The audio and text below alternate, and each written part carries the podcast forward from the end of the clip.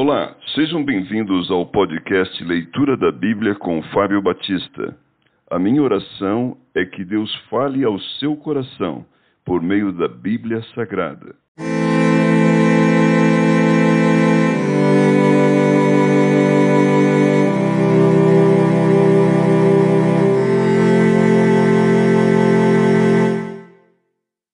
Jó capítulo 29 Jó lembra-se do seu primeiro estado feliz. Prosseguiu Jó no seu discurso e disse: Ah, quem me dera ser como fui nos meses passados, como nos dias em que Deus me guardava. Quando fazia resplandecer a sua lâmpada sobre a minha cabeça, quando eu, guiado por sua luz, caminhava pelas trevas, como fui nos dias do meu vigor, quando a amizade de Deus estava sobre a minha tenda, quando o Todo-Poderoso ainda estava comigo e os meus filhos em redor de mim, quando eu lavava os pés em leite e da rocha me corriam ribeiros de azeite, quando eu saía para a porta da cidade e na praça me era dado sentar-me. Os moços me viam e se retiravam, os idosos se levantavam e se punham em pé. Os príncipes reprimiam as suas palavras e punham a mão sobre a boca. A voz dos nobres emudecia e a sua língua se apegava ao paladar.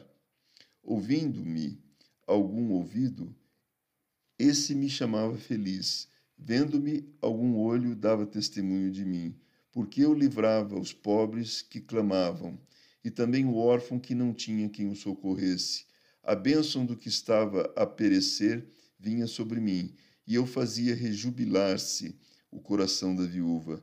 Eu me cobria de justiça e esta me servia de veste como manto e turbante era minha equidade.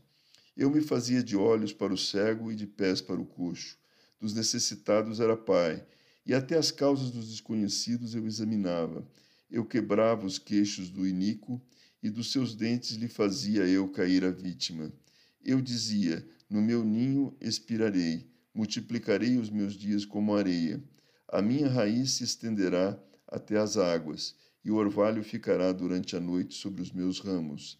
A minha honra se renovará em mim, e o meu arco se reforçará na minha mão. Os que me ouviam esperavam o meu conselho e guardavam silêncio para ouvi-lo. Havendo eu falado, não replicavam. As minhas palavras caíam sobre eles como orvalho. Esperavam-me como a chuva. Abriam a boca como a chuva de primavera. Sorria-me para eles quando não tinham confiança, e a luz do meu rosto não desprezavam.